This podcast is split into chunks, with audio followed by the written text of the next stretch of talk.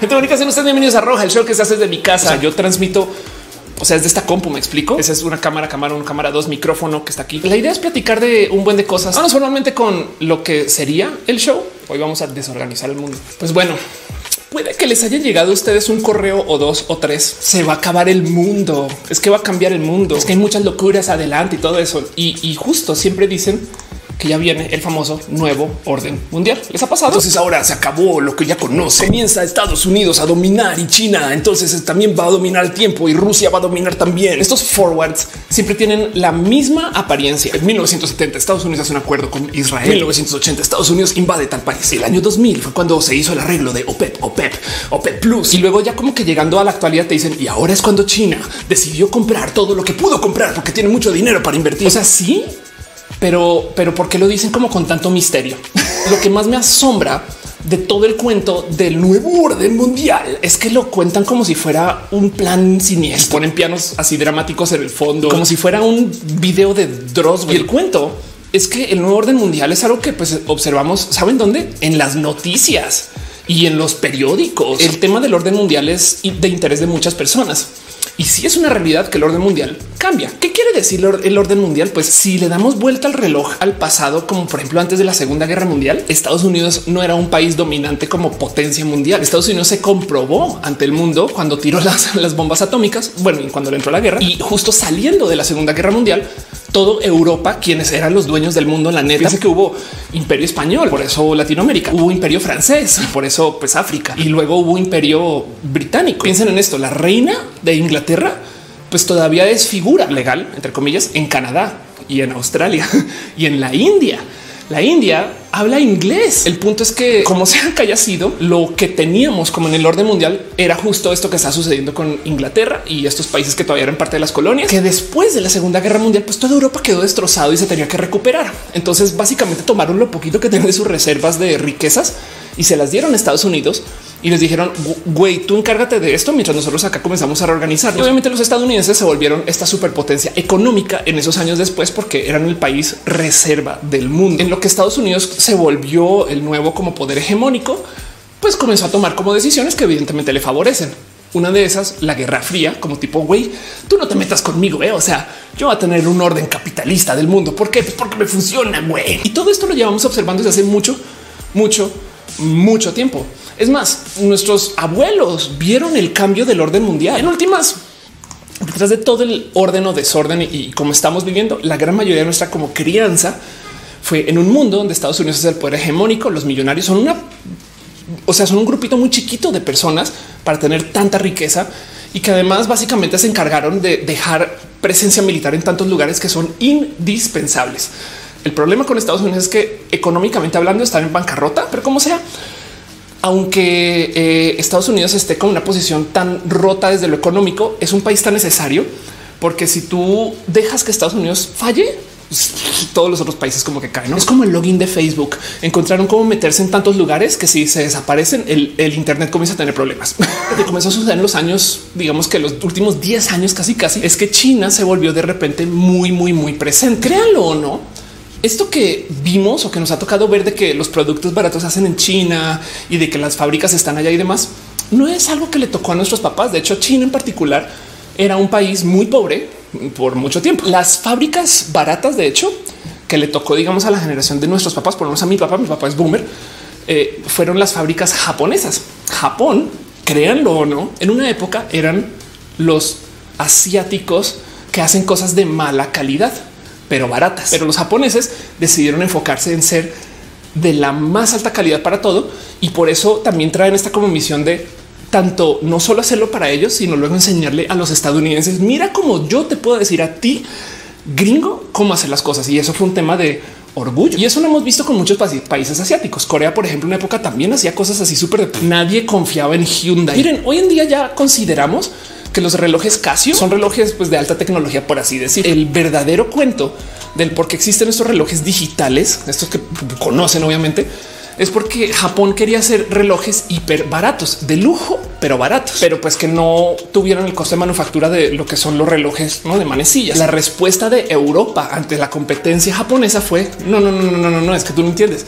Los relojes tenemos que hacerlos de tal modo que artesanales sean, o sea, imposibles de replicar. Entonces hicieron como esta como campaña como de desprestigio a lo digital y al sol de hoy todavía ha costado mucho deshacerse de eso y ya como que lo aceptaron. Y ok, si los digitales son los baratos, son los baratos hasta que llegó Apple y presentó relojes digitales, por decir que ya son computadoras completas y le dio una nueva propuesta a esa dinámica. Pero bueno, lo digo porque justo quiero que sepan que el, el mundo de los 90 esperaba que Japón fuera lo que está haciendo China ahorita. Cuando yo comencé como a leer como estos como forwards del nuevo orden mundial y no sé qué, como que yo decía, pues qué tiene de grave? O sea, cada rato cambia el orden mundial. Pues hay un nombre más bonito para el cambio del orden mundial que se usa desde hace mucho tiempo. Geopolítica. y por eso quiero hacer este stream también. Estos tweets, estos forwards son como tan dramáticos que a veces digo, ojalá fuera en serio que, se que, no se sintieran esa pasión por este tema, porque luego hay como que a veces me asumo y digo, pero cuál es el miedo? No siento que hay algo ahí como en la psicología de ah, del juego macabro. es que igual de todos modos les voy a decir algo. Puede que sí suceda y mucho y no podemos hacer nada. Ustedes creen que es más, ni siquiera tiene que ser China. Nuestro gobierno decide cosas por nosotros y de hecho por eso es que votamos por estas personas para que tomen esas decisiones, pero no tienen que ser decisiones macabras es muy evidente de paso lo que están tratando de hacer casi siempre, porque vivimos en el mundo capitalista, están tratando de optimizar por mejorar el retorno de ingresos. Fin. Quédense con eso en su corazón. Es una lástima si lo quieren ver así, porque ese es el sistema capitalista, o es chido si lo quieren ver así, porque es el sistema capitalista. Depende de pongan sus sentimientos, pero el punto es que todo ese drama de y de repente entonces aquí es cuando Estados Unidos se hizo su alianza con Italia y es de güey, pues sí, es que se hacen todo el día. Pero bueno, em, el punto es estamos pasando por una crisis horrible que va a ser una crisis económica y va a ser una crisis del el tema de la pandemia. Son dos por aparte. Una no necesariamente implica la otra. ¿eh? La crisis económica ya venía, ya estaba anunciada, ya se esperaba, solamente que, pues igual y como que capaz y medio la podíamos esquivar porque habían cosas que estaban así como que esto se va a romper en algún momento. Uy, esto está muy frágil. Uy, esto está chiquito, pero bueno, no ha pasado nada grave que haga que pum llegó la pandemia. Es como si estuviéramos jugando ajedrez y de repente pasó el gato y ahora toca volver a poner todo en la mesa. Güey, ¿dónde están las piezas? No mames, güey, se me olvidó cómo estaba organizado el mundo, por así decir, antecitos de entrar a la pandemia. Y es un decir, era una situación donde China era básicamente la fábrica del mundo, Estados Unidos era el capital del mundo, Latinoamérica se estaba desarrollando a cuenta gotas, pero todavía estaba sucediendo y África por ahí venía como con fines de querer crecer mucho. Asia ya se veía venir como el nuevo líder mundial por mil y un motivos. Es que no más pensemos en esto, es donde más gente fina. Pensemos que entre India y China hay más de 2300 millones de personas. Me explico, es como que si, si pensamos nuestra realidad del mundo, lo que conocemos, todo esto le es extranjero, raro y foráneo a la gente asiática. Entonces, estadísticamente, pues somos una mega minoría. Ahorita que estamos como que medio en algunos países comenzando a ver el final de lo que puede ser la cuarentena, pues van a pasar cosas raras. La cuarentena se trata acerca de mantener a la gente poco expuesta para que entonces no sobrecarguemos el sistema de la medicina. Fin, de eso se trata. El límite de la cuarentena depende de cuánto poder de salud y de atención de salud tengamos. Si tuviéramos una cama de hospital con un respirador por persona del país, pues entonces no habría cuarentena. Pero como hay que compartir, entonces de antemano nos encierran en la casa para que mm, vayamos como esperando como que mientras la gente que se va enfermando pase por el sistema y, se procese. Y mucha gente está muriendo en el proceso también, evidentemente. Pero como sea, la cuarentena nos sacó de la circulación y las economías viven de que la gente está haciendo cosas. El dinero es una promesa. Si yo les digo a ustedes, te voy a dar dos mil pesos porque hagas este icono para mi website, aunque tú ya no los tengas míos, ya piensas que los tienes y comienzas a trabajar y tu trabajo capaz y le trabajo a alguien más y ese trabajo capaz y le trabajo a alguien más. ¿Qué pasa si después yo no pago? Entonces en eso pues ahora que estamos todos en casa, estamos haciendo menos fin y estamos consumiendo menos también. Y eso se convirtió para el petróleo en un problema. No, no, no, no, no, no, no, no, no, no, que también sería chido de platicar. Pero en este caso en particular, lo que hizo es que tomamos toda una economía del mundo que era así de grande, que ya estaba a dos de caerse de todos modos y se volvió así de chiquito. Ya que muchos países están como que viendo como que ya la colita de ok, ya medio los casos que quedan ya los podemos manejar con nuestro sistema de salud. Entonces ya están pensando en cómo se va a reabrir. Eso de los casos que quedan literal es el aplanar la curva. Justo hay muchos países que ya aplanaron la curva. China es uno de ellos. De hecho, China ya reabrió, ya comenzó a quitar sus cuarentenas ya comenzó como a decirle a la gente listo, vamos a reactivarnos otra vez. Y el problema es que salieron y ya no está tan chido el mundo. China como fábrica del mundo tiene acá muchas cosas por hacer ahora y como que nadie está comprando nada porque la gente está en sus casas. Pues, ¿Qué haces? No? ¿Cómo, cómo, cómo te conectas otra vez con un mundo si el mundo está así de chiquito? Para la gente que trae la teoría de que no es que a China le beneficia, no sé qué, bla, bla. Pues si China soltó el virus, güey, ahorita se están metiendo así una dedo en, están picando los ojos porque no pueden hacer cosas para su mercado interno y no tienen a quién venderle lo que hacen. Entonces, claro que no les beneficia. China eh, es un país que justo se volvió muy presente porque cambió muchas cosas en los últimos años. Y el cuento es que justo China le dio la vuelta a su historia económica hace muy, muy, muy poquito. Decidieron abrir su sistema económico para que fuera tantito más capitalista. Entonces, si bien es un país comunista con un partido que controla absolutamente todo, básicamente todo, sus políticas de, intercambio internacional, sus políticas de manufactura etc. son muy capitalistas. Entonces es como ambas a la vez, por así decir. El verdadero cambio chino comenzó más o menos entrando hacia los 80 pero miren esto, en el 88 comienzan a tener eh, manufactura de exportación y vean cómo de repente explota esto. Eso es solo contra Estados Unidos, pero pues bueno, ¿no? ¿qué sucedió desde los 70 para entonces? La pobreza en China se fue a pique, los ingresos se dispararon y ahorita quiero hablar un poquito de eso, pero pues también es un sistema capitalista, la desigualdad también. Esto es como un mal del capitalismo que desafortunadamente pues ahí está pues presente. Y la otra cosa que pasó es que China como país cambió en un país enteramente agricultural a eso de los 70 y lo más importante de la cultura china es que la gente se mudó a las ciudades. No más para que tengan presente qué tan grande fue como el crecimiento económico de China en los 2010, como que entró en 2012, un tercio de todos los productos hechos en el mundo se hicieron en China. Pensemos en eso. China pasó de ser una cosa súper rural con gente súper pobre y de repente un tercio de la manufactura del mundo se hace en China. Esto es sumamente importante porque además esto cambia la cultura del país. Miren, yo viví en Australia, yo estudié mi maestría en economía en Australia y conocí a gente china porque hay mucha gente que está emigrando ahorita porque pueden también. Es muy cool. Les tengo mucho cariño a estas personas, pero tenía una compañera en mi universidad estudiando la maestría que un día le digo y con amigos vamos por una pizza y me dice sí, güey, yo nunca he probado pizza. Y yo sí, ¿Qué? ¿Cómo que nunca has probado pizza, güey? Y pues es que en su familia mencionó es que China como es pura cosa como de campo. Y yo que estaba tan recién salida de su vida china que estaba feliz conociendo el mundo, incluido la pizza. y eso para mí es como de claro, es que nos criamos aquí en Latinoamérica con tanto acceso a esta cultura gringa que se nos olvida que esta gente venía de otro camino. ¿Se acuerdan como en los ochentas eh, todas las películas gringas eran japonesas? ¿Han pensado en eso? ¿Cuántas películas se les cruza por la cabeza de ninjas? ¿Y de qué época? O sea, Think I'm Turning Japanese era porque los estadounidenses comenzaron a hablar con Japón, con este país empobrecido asiático para hacer todas sus cosas de manufactura y su como que apuesta fue como de por qué no nos conectamos como que culturalmente hablando. Lo que acabó sucediendo en los ochentas fue que crearon a un Japón muy rico. De hecho, la economía, la segunda economía más grande del mundo fue Japón por mucho tiempo. A medida que tú trabajas con esta gente y los haces la fábrica, pues su nivel de vida va subiendo, que está bien. O sea, eso es por diseño. Lo que acaba sucediendo es que, pues luego, como Japón se volvió muy caro, como que las fábricas estadounidenses comenzaron a buscar otros lugares y dieron con China.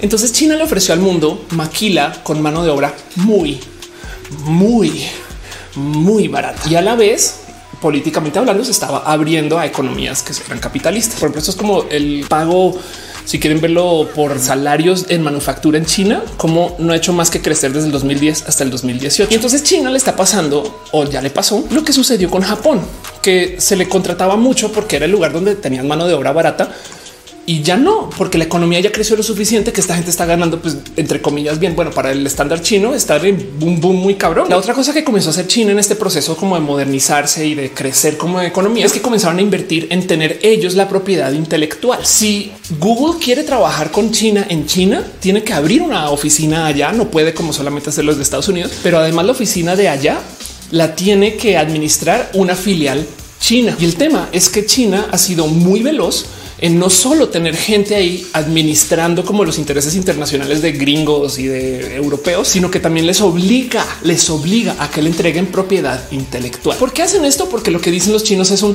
güey, es que no tenemos esa propiedad intelectual acá, no tenemos ese desarrollo, esa tecnología. Entonces, pues si esas empresas quieren estar acá, que no la den y ya.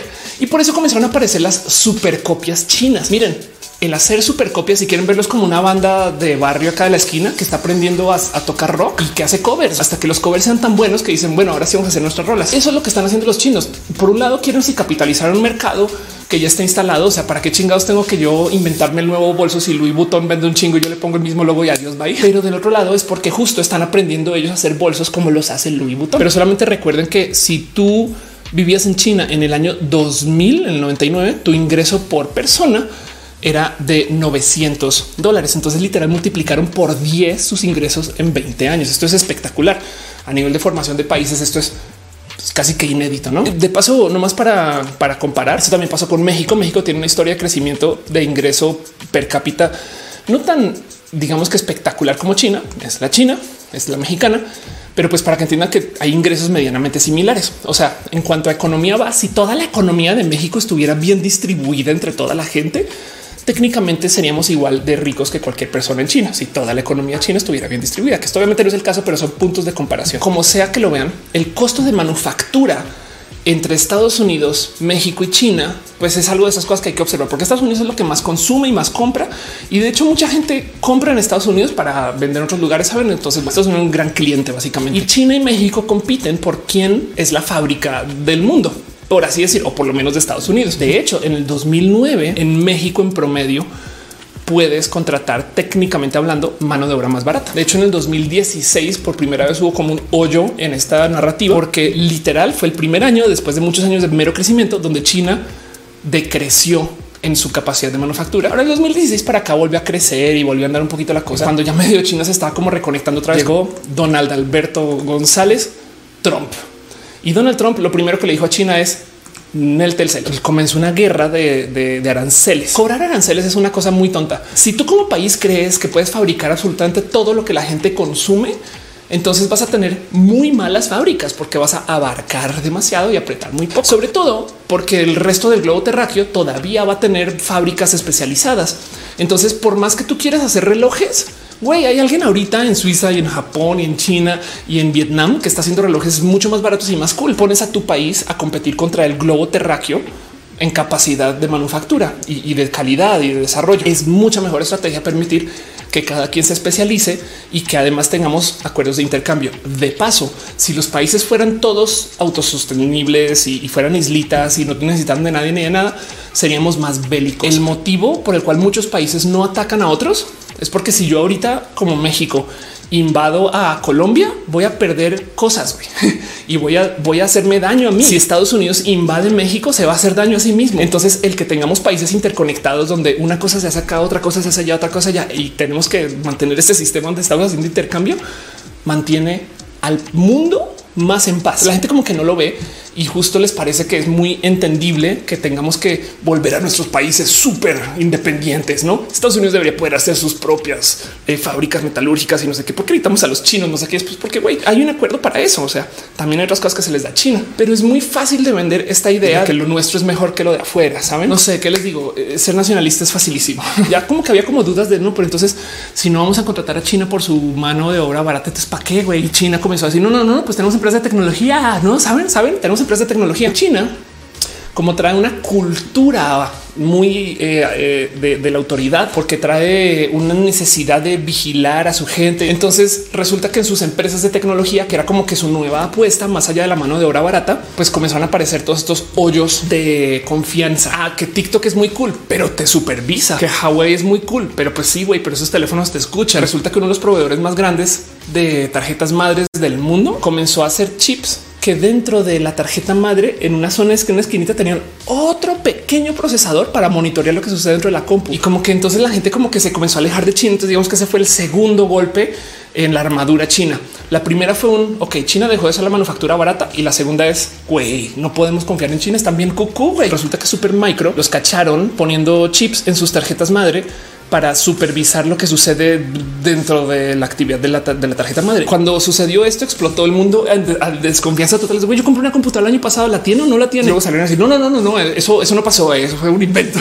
fue una semana muy rara porque entonces quedó en duda de si pasó o no pasó. Los cacharon o lo cacharon. El punto es que eso le quita confianza el mundo como que de la tecnología china. Y entonces justo llegó ahí sí, pum, la pandemia. Miren, hay un video muy bonito de Linus Tech, por si lo, por si ubican de quién está hablando, este eh, Linus Tech Tips. Este video lo hizo a ver si está la fecha, febrero 29 del 2020 y dijo compren una computadora ya. No sé si alguna vez vieron el video de Chumel, compren dólares ahorita antes de que comenzara todo el desmadre de que el dólar explotara. Esto fue entrando a marzo y decía justo compren una computadora en este momento y detalla cómo a lo largo de eh, la cadena de manufactura hay problemas. Su análisis en ese video era de cómo, y eso es en febrero, gracias al coronavirus, China comenzó a tener problemas de manufactura. Entonces las órdenes que se ponían en las fábricas en ese entonces pues no se podían cumplir. Es de güey, necesito que me mandes 100 laptops y China es como de pero no tengo, no tengo tantos trabajadores, te doy 20 a lo largo del camino de la cadena de, este, de distribución comenzaron a haber hoyos de disponibilidad. Y justo esto fue lo que pasó en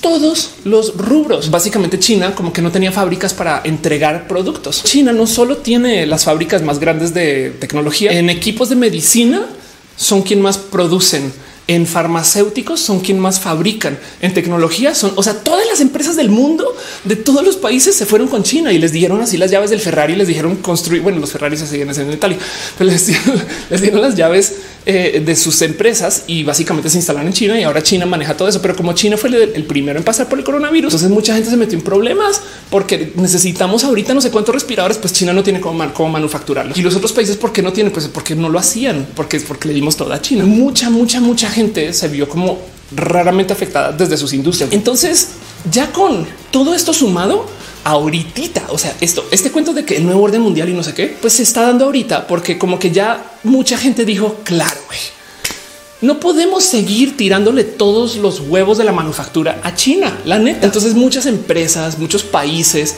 mucha gente como que sentó cabeza de sí, güey, ya China está muy caro porque se desarrolló. Qué chido, qué bueno, que hagan sus cosas, tienen sus industrias. Pero no podemos confiar en China tampoco porque pinches empresas de tecnología, cualquier esquinita y nos quieren robar, sacar, mirar. Si no vamos a usar a la gente china como manufactura, los vamos a contratar por otras cosas, pero sus otras cosas están re malvadas. Entonces no. Y como que eso medio no había movido las cosas, pero ahorita que ya durante la pandemia la gente se dio cuenta que pues que el mundo depende de China. Entonces ahora sí, oficialmente como que decidieron darle la vuelta a eso y sacar un chingo de inversión de China. Lo divertido de toda esta situación es que todos los forwards dicen que China está comprando Inglaterra y que está consiguiendo nuevos terrenos y no sé qué. Pues la verdad es que de cierto modo sí, porque son un país muy rico todavía y lo van a seguir siendo. Pero ahorita parece que se le está dando la vuelta. Por ejemplo, aquí hay una nota de cómo un chingo de empresas estadounidenses ya dijeron ya, ya no nos queremos seguir exponiendo esta locura. Vamos a ver dónde más podemos instalarnos para que igual mantenemos la fábrica en China, pero es más pequeña, porque si algún día le vuelve a pasar otra cosa, pues entonces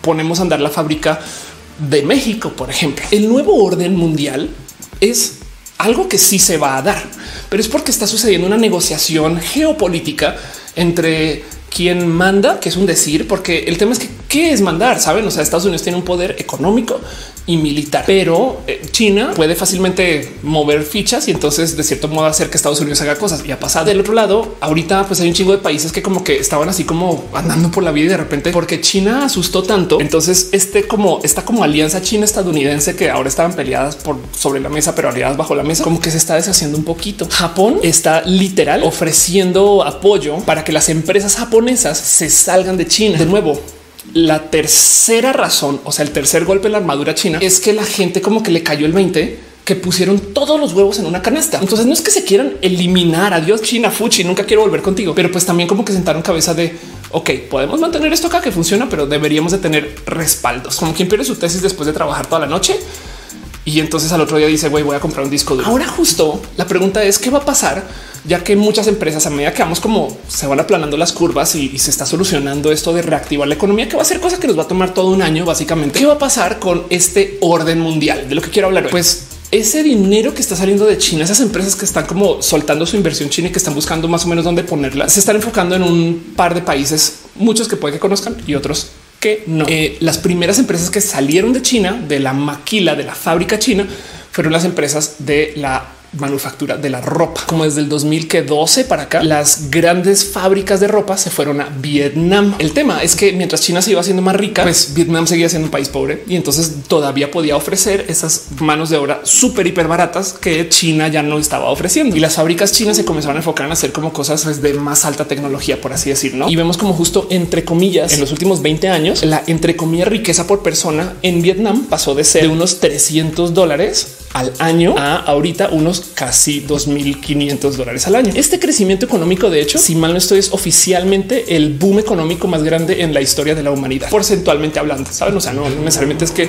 ahora sea un país súper, súper rico. De hecho, ya vieron que México nueve mil y tantos, China nueve mil y tantos, porcentualmente hablando, y como que entre el tamaño economía y gente, pues técnicamente la gente en México es más rica que la gente en Vietnam, pero es un decir. Pero lentamente Vietnam también se ha ido tomando de otras industrias que están en China. Para que entiendan lo grande que ha crecido esta economía, se espera que la economía de Vietnam sea más grande en los próximos años que la de los Emiratos Árabes, quizás la de Hong Kong o quizás la de Singapur. El crecimiento de Vietnam ha sido algo espectacular y de paso, por si no lo sabían, Vietnam es de los mejores países que ha manejado el coronavirus. En Vietnam contra el COVID, ninguna persona ha muerto por el virus y esto es haciendo una gran, gran, gran campaña de pruebas, de concientización, de cuarentena. O sea, sí lo han manejado bien. Uno de los lugares que se van a ver muy beneficiados con esta como salida de inversión de fábricas chinas es Vietnam. El otro lugar que se va a ver muy beneficiado es México y de hecho ya se ha estado viendo beneficiado. Cuando entró López Obrador a México, lo primero que hizo fue cancelar el proyecto de inversión de infraestructura más grande, no sé si de la historia de México, pero bien que lo pudo haber sido. Y si no, el de los últimos 10 años,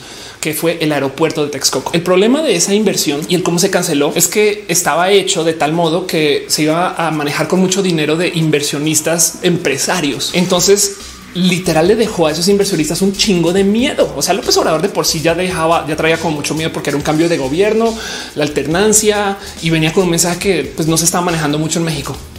no quiero meterme a decir que será bueno o malo, pero sí quiero decirles que lo que hizo López Obrador fue asustar a un chingo de empresarios mexicanos porque dijeron, güey, si le quitó el aeropuerto a los grandotes, yo que soy mediano, y llego a invertir en potencia capaz y estas cosas no sé si las pueda tener en 5, 10 o 20 años o como sea. Le dio ahorita mucho miedo a los inversionistas locales. Los inversionistas mexicanos retiraron su inversión y el gobierno de López Obrador venía manejando austeridad republicana. Entonces no estaba invirtiendo en infraestructura, no estaba invirtiendo en el país. O sea, ¿se acuerdan que en el sexenio anterior y en el anterior también de paso, por no decir nada de, partidos, se construyeron un chingo de autopistas? Es porque todo el día el gobierno le estaba tirando dinero a la infraestructura mexicana, porque eso de cierto modo es darle dinero a la economía. Pero como sea, entonces ya tienes a dos grandes factores de inversión que se desaparecieron cuando llegó López Obrador, pero el dólar y nuestra relación económica con Estados Unidos y demás se mantuvo muy estable por la defensa de la economía de López Obrador en su primer año fue un miren, las cosas no van tan chidas en el crecimiento, pero el dólar se mantiene. De hecho, se habló mucho de eso. Eso todo sucedió porque un chingo de empresas extranjeras estaban invirtiendo en México justo alejándose de todo esto que estaba sucediendo en otros países. O sea, lo que mantuvo a México andando el año pasado, por así decir, o por la, economía más o menos así andando, es que los extranjeros le estaban aventando dinero a México y además justo se estaba renegociando el NAFTA, el TEMEC y como que entonces había como que mucha expectativa de qué va a pasar con la economía mexicana hacia el final del año, porque Pemex le fue re mal, como que muchos inversionistas extranjeros dijeron no, momento, las cosas no están y entonces sí se comenzó a retirar un poquito ese dinero y por eso es que la economía en parte se fue a pique. Estoy simplificando, me salta un chingo de datos, pero para que tengan presente que México ya se había estado viendo beneficiado de esta huida de capital de la fábrica china. Se espera, nomás para que lo tengan presente, que unos 20 mil millones dólares, o sea, 20 billón salten de China a México en los próximos años. Y cuando comenzó toda la guerra de Trump con China y demás, lo primero que dijeron es qué vamos a hacer, güey, pues nada, sacar esas fábricas de China y traerlas más cerca. Esto es una realidad, esto está negociado, esto, esto ya, se, ya se ve venir, pero lo dejo aquí porque justo otro de los ganadores, otro de los países que, que va a haber así como beneficios saliendo de la economía del coronavirus, por lo menos desde el extranjero, va a ser México. Dos tercios de los CEOs de estas grandes empresas estadounidenses dijeron sí, yo creo que yo sí me llevaría eh, mi dinero de China a, México. O sea, yo lo traigo de vuelta aquí y lo voy a poner en México. Entonces hay intención. Esto es lo que viene en nuestro futuro, no? El crecimiento de México en los últimos años a raíz de esto como país exportador, pues es, ha sido muy visible. Esto es el crecimiento porcentual de las exportaciones de México. La gráfica no tiene que subir, o sea, no es como las del coronavirus que hacen así, ¿no? sino que simplemente con que se mantenga arriba de la rayita quiere decir que está haciendo cosas súper cool. En enero del 2017 eh, todos, casi que todos los meses menos un par, crecieron las exportaciones hasta el 2019, donde tuvimos ahí un hoyito, pero luego volvieron a crecer y siguen creciendo. Y eso se le dio la vuelta en el 2016. Y es parte de eso, es parte de que trajeron empresas foráneas a México. Si ustedes viven en México, igual lo han visto, saben, de repente en Querétaro apareció una central de infraestructura aeroespacial. ¿Qué es? En el norte comenzaron a hacer desarrollo de tecnología, computación, etc. También México internamente también se ha ido desarrollando. Hay una cosa más en esta dinámica que me parece muy bonita de observar. es que justo lo que está pasando con México y su relación con Estados Unidos va a cambiar mucho durante el tema. El tema es que como se estructuró el Telecan, el NAFTA, muchos como que eh, empresarios quisieron proteger sus empresas en Estados Unidos y muchos desarrolladores quisieron proteger como que sus intereses en el resto de América, como sea. Y entonces México lo que le dijo a Estados Unidos y guiño guiño a Canadá también, pero lo que le dijo a Estados Unidos es un yo te puedo ofrecer mano de obra barata porque es lo que tenemos. Entonces está como estructurada de tal modo que los precios que se pueden pagar por la hora de labor en México son muy diferentes a los que se pueden pagar por la hora de trabajo en Canadá. Entonces le da a México una ventaja. México como que dijo, sí, yo voy, yo tengo gente que está dispuesta a trabajar por eso y eso de paso es buen pago para estas personas. El TEMEC, que es lo que se está negociando ahorita, que ya se firmó, que de paso el mero hecho que esto sea firmado para mí es inédito, porque tenemos a un presidente como López Obrador que representa a un partido político que no tiene nada que ver con lo que hay en Estados Unidos, que además es muy insular. Me explico, López Obrador como que no juega el juego de, de ser país este del mundo, no, sino que juega el juego de ser mexicano y a lo mejor se necesita un poquito. No sé. Estados Unidos también está jugando a, yo solo quiero Estados Unidos y nada más. Entonces tienes dos presidentes que no deberían de hablar firmando un acuerdo de intercambio internacional. Eso para mí es inédito y un acuerdo así importante de paso. Y justo el TEMEC entonces hace un buen de cambios a este tratado de lo que había en el NAFTA. Una de las cosas que está como que muy puesta ahí es el cómo se considera la mano de obra mexicana. Entonces ahora se va a hacer una revisión para que la mano de obra, sobre todo lo que se puede pagar por hora, se manejemos más estrictos a comparación de lo que se maneja en Estados Unidos y en Canadá. quiere decir que la mano de obra mexicana ya no es obligatoriamente la más barata de las tres. Y la otra cosa que se está discutiendo en el TEMEC, o creo que ya está, es que existan como mesas de arbitración. O sea, si una empresa mexicana ve que una gringa está haciendo una cosa injusta, va a haber un modo de negociar internamente y, una como corte de la economía, si lo quieren ver, quiere decir que las empresas mexicanas podrían amenazar a las gringas y decirles, hey, no hagas eso. Ya en el Temec, las empresas mexicanas se ponen más, por así decir, a nivel con las estadounidenses y las canadienses. Pero entonces, si no somos la mano de obra barata de Canadá y Estados Unidos, ¿qué somos, güey? Esa pregunta se va a tener que responder en los próximos 10 años, porque entonces México ahora de repente va a poder competir en creatividad, desarrollo de economía o de tecnología o de ideas. Eso es algo que no hemos visto mucho y que yo creo que va a ser muy cool. México es muy bueno para ejecutar la mentalidad de la maquila, no es de la mano de obra barata, manda a México y ya adiós, bye. Pero, pero el desarrollo lo hacemos aquí en Estados Unidos, pero ahora puede que no con el Temec. Y entonces yo me muero por ver qué significa eso. El punto es que va a cambiar el paradigma de que México es la mano de obra barata. Pero entonces espera, Ofelia, me acabas de decir que un chingo de gente está sacando su dinero de China porque ya no es la mano de obra barata y le está llevando a México. Sí, exacto. Entonces vamos a ver también eso en qué impacta. El otro país que viene con toda, yo que ya les dije Vietnam, ya les dije México, es la India. Y lo que pasa es que India, dentro de todo y todo, está, digamos, en un momento de la historia donde estuvo China hace unos años. India es muy, muy, muy, muy, muy, muy, muy grande. Pero la diferencia entre India y China es que es altamente agricultural. Pero India todavía tiene al 50% de su población en el mundo de la agricultura. Para poner eso en contexto, en Estados Unidos es el 5%. No quiere decir que sea mejor o peor. No quiero demeritar la labor de la agricultura. El tema es que el trabajo de agricultura, sobre todo en países que tienen tan pocas herramientas, es que es mucho trabajo para muy poquito dinero. O sea, son trabajos de muy poca productividad. Con una laptop, el acceso al Internet y una idea medianamente buena, puedes hacer el dinero que hace una persona en agricultura en la India en un año y tú lo hiciste en una hora. Igual y esa cantidad de producción de agricultura se podría dar con menos personas trabajando con más tecnología y con desarrollo, desarrollo que además ya se dio en el resto del mundo. En Estados Unidos hay una cantidad horrible de tecnología para el desarrollo agricultural. El tema es que la India justo se ha ido desarrollando, pero sigue siendo un país que es, digamos que estadísticamente pobre para el tamañote del país que es. De nuevo, comparemos esto con el número en China, pero pues acuérdense que son países de pues, más o menos tamaños comparables. No, esto es China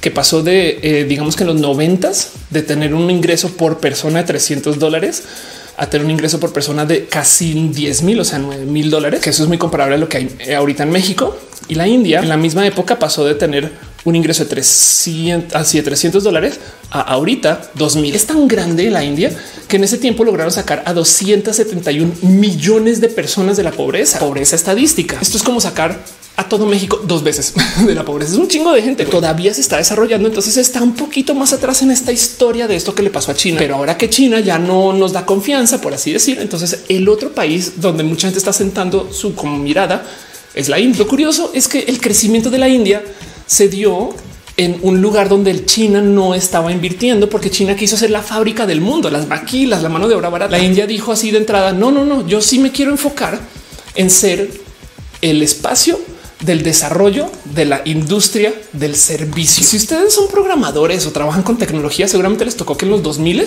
comenzó todo este cuento del famosísimo outsourcing, donde entonces muchas empresas dijeron vamos a mandarle este dinero a la India y en la India allá contratamos un programador y no lo va a devolver gracias a que tenemos el Internet. Eso se dio porque la India se dedicó a invertir en sí mismos para que ellos fueran una empresa un gran país que diera servicios. Lo hicieron, yo creo que en parte porque también estaban diciendo como que internamente, bueno, vamos a competir con los chinos que hagan su cosa y nosotros competimos con estos. A lo mejor allá son la fábrica, acá somos los servicios del mundo. Pero ahora que la gente no confía en China, es muy probable que levanten estas fábricas y las pongan en la India, que están ahí al lado. No, pero quería hacer este video del nuevo orden mundial porque lo envían en forwards como si fuera algo súper malvado.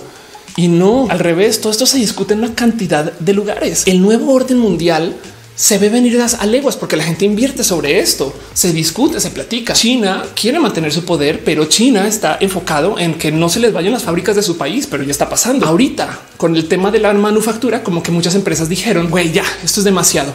No puede ser que tengamos una fabricota inmensa en China si podemos tener seis fábricas en seis países diferentes y entonces vamos abriendo la llave según la situación económica. Se han sacado los países que se van a ver beneficiados son Vietnam, porque Vietnam todavía ofrece mano de obra barata y orden. México va a seguir recibiendo empresas porque viene el Temec y México va a seguir recibiendo esta inversión porque además está cerca de Estados Unidos. Me explico. O sea, económicamente hablando, es parte de Estados Unidos o al revés. Estados Unidos es parte de México, si lo quieren ver. Y el otro país es el vecino, la India. Ahora, la India se especializó en hacer una industria de servicios. Pero en el 2014 comenzaron un experimento de también comenzar a hacer manufactura, comenzaron a hacer celulares y ahora resulta que la India es el segundo país que más celulares fabrica. Apple comenzó a llevar fábricas allá. Esto brilla porque nos muestra que la India también es un país que podría hacer manufactura. El problema es que no hay infraestructura para la manufactura en la India. No hay buenas vías, no hay como sistemas que en China sí hay, porque el sistema chino invirtió durísimo en su, infraestructura. China se encargó poner unas autopistas inmensas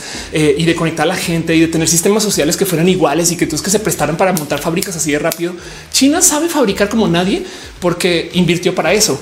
La India no. Entonces en la India y mano de obra barata son buenos, pero pues el país es como este freelancer que es chido, es súper cool, es un artista de no mames, pero tiene una laptop que, tiene un procesador de hace seis generaciones y entonces lo ves trabajar así como con su tablet toda rotita. dices no mames, güey, serías bien pinche cool si tuvieras una laptop de hoy. entonces, ¿a dónde va el nuevo orden mundial para cerrar todo este tema y cerrar de lo que quería platicar? Porque quería desmitificar el nuevo cambio del mundo. Es que sí, eso pasa mucho, es normal, se llama geopolítica. El problema del futuro no es el que va a cambiar, sino es el que se va a mantener sin cambiar. Por ejemplo, África tuvo un boom petrolero a eso del 2009 que todavía sigue creciendo a medida que se comienza a organizar un poquito más la estabilidad económica en todo el sector africano. Viene un potencial crecimiento que puede que lleve a que sean una casa de manufactura en el futuro. Latinoamérica tiene todo tipo de problemas porque Venezuela eh, este, es una gran incógnita. Venezuela ahorita está más que en bancarrota.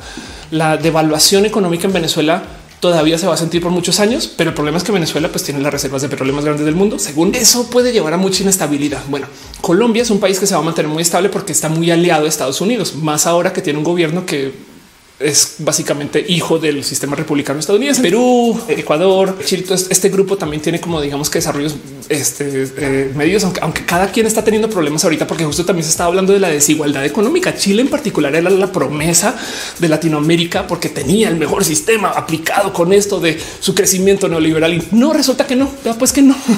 Entonces esa negociación todavía se está teniendo. Bolivia se fue al carajo con la salida de Evo y a ver dónde acaban esas piezas. Y Argentina está parado un hilito a dos de hundirse toda la isla. Pero todo eso antes del coronavirus. Saliendo del coronavirus, la, recuperación va a depender mucho de eh, quién va a poder eh, encontrar cómo conectarse otra vez con la economía mundial más rápido. Porque, por ejemplo, si de repente de perdí sale Chile y resulta que Chile puede montar fábricas así rápido para suplir productos de cosas que ningún otro país, porque todavía están sumidos en el problema. Entonces, capaz si le va bien a Chile, saben? Y México se va a mantener bien desde lo económico, porque el Temec, a menos que de repente llegue acá mi, cabecita de, algodón y, le haga el feo al Temec por un motivo u otro, que esperemos que no, o a menos que Estados Unidos invada. ¿no? Espero que saliendo del coronavirus el sistema económico mexicano encuentre sus patas, pero es posible que lo que mantenga esa cosa andando es que los extranjeros van a querer operar en México y eso le va a poner mucha presión de cosas que el gobierno actual no quiere tener. Entonces esa va a ser una negociación que vamos a tener que vivir y a ver por dónde nos lleva. Pero el futuro de lo que viene como para los próximos 30 años se va a ver de modos que mucha gente ya lo ha discutido. No más viendo cuáles van a ser las economías más grandes en el 2050, pues China definitivamente va a ser la economía más grande, ¿no? India después y después Estados Unidos. Y luego vean esto, Indonesia, Brasil, Rusia, México, Japón, Alemania y el Reino Unido. Ok,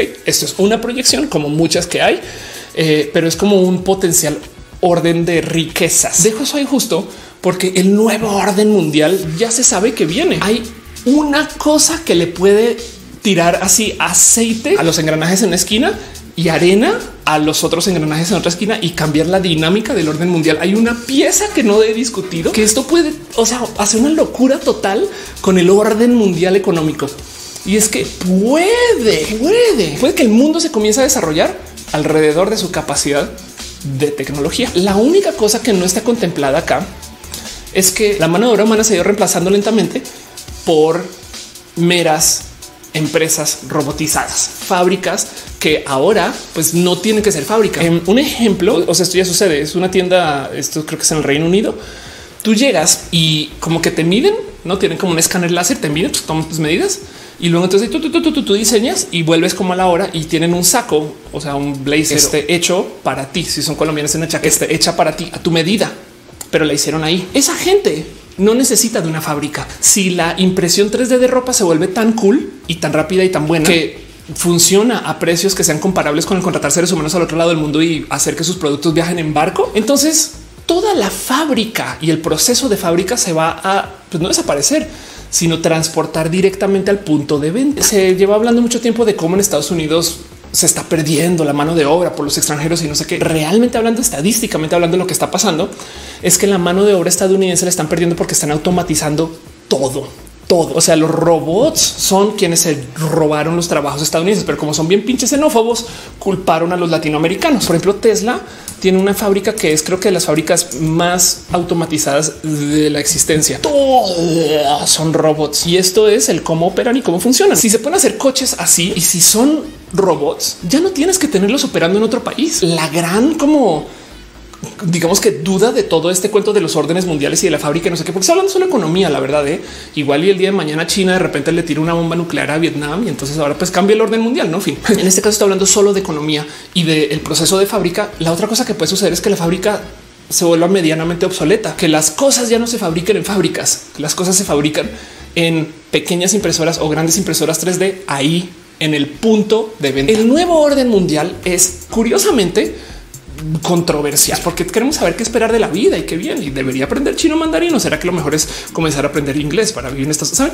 esas cosas por algún motivo que no puedo entender bien la gente conspiranoica se manda estos mensajes de esto es una jugada de ajedrez donde de repente quieren derrocar a y wow espera crear el virus si hay, si lo crearon fue torpísimo porque si lo creó China, güey, rompió China. O sea, China le, le, fue mal, la neta. Si lo creó Estados Unidos, rompió Estados Unidos. Hay una cantidad ridícula de muertos. Entonces no, no ha beneficiado. Se desplomó la economía mundial. Entonces les va a ir mal a todos los países por mucho tiempo. Y del otro lado trae esas como conclusiones de y lo que va a acabar es que China va a ser el nuevo rey del mundo. Pues eso ya se sabe. Ya hay mucha gente que está esperando que la economía china sea tan grande que pues que tengan más poder geopolítico.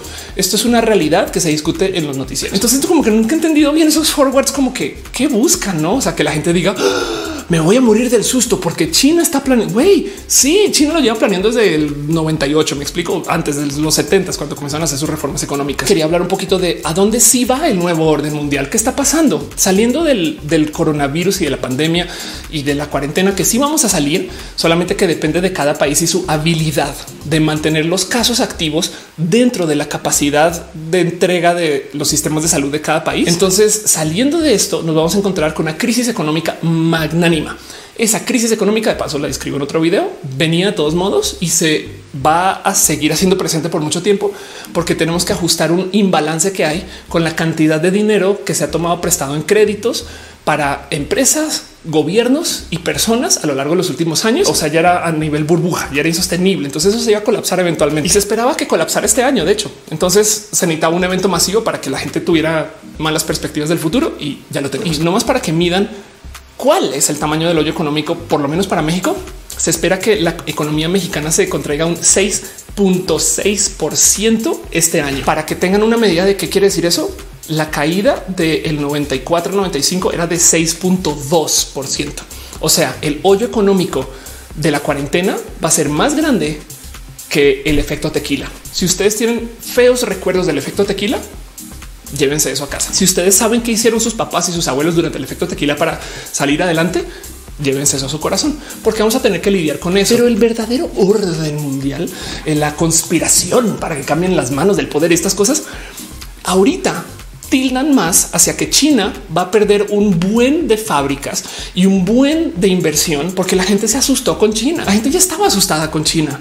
China ya tenía a todas estas personas como que de güey, es que lo de Huawei si está rudo. No mames, güey, es que es que yo antes contrataba a China y me cobraban nada por un producto y ahora me cobran un chingo y además no entregan. No mames, muchas empresas van a tener una estrategia de jugársela por tener a muchos países. Me parece bonito de pensar. Vamos a ver qué sucede entre estos países que se van a ver beneficiados de nuevo: Vietnam, India, México y quién quita que otros países latinoamericanos. Y pues también va a haber un boom africano, pero eso es otro tema para otro video y demás. Les quiero quitar a ustedes el miedo de nuevo orden mundial. Saben como que hay que ver por dónde van las cosas, pero quería hablarlo de un modo un poquito más frío que como se habla en los forwards de hay un juego, un plan maestro para que en el futuro Putin pueda saber exactamente qué está haciendo en este momento Kim Jong-un, pero lo mandaron a asesinar porque Kim Jong-un les caía muy mal porque pensaban que era muy gordo. Saben como que dicen, güey, espera, espera, espera, espera, güey, bájale dos rayitas a tu rara paranoia, porque además la solución de esa paranoia es y qué? O sea, igual mi vida tiene que seguir andando como sigue andando, no?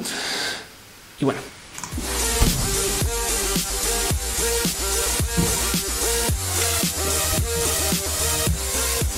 vamos a ir a eh, Ofelia con cabello amarrado. ¿Cuál era la, película? Ah, no, era en Casa de las Flores, no? Que la este había un personaje que cuando las cosas se ponían serias se amarraba el cabello. ¿Quién era? Hace rato no Casa de las Flores. Bueno, este gente bonita, gente chula. Este, gracias por ser parte de esto. Nos vemos para la próxima. Y eso es todo. Tú te dice, usted puede ser roja todos los días. Miren.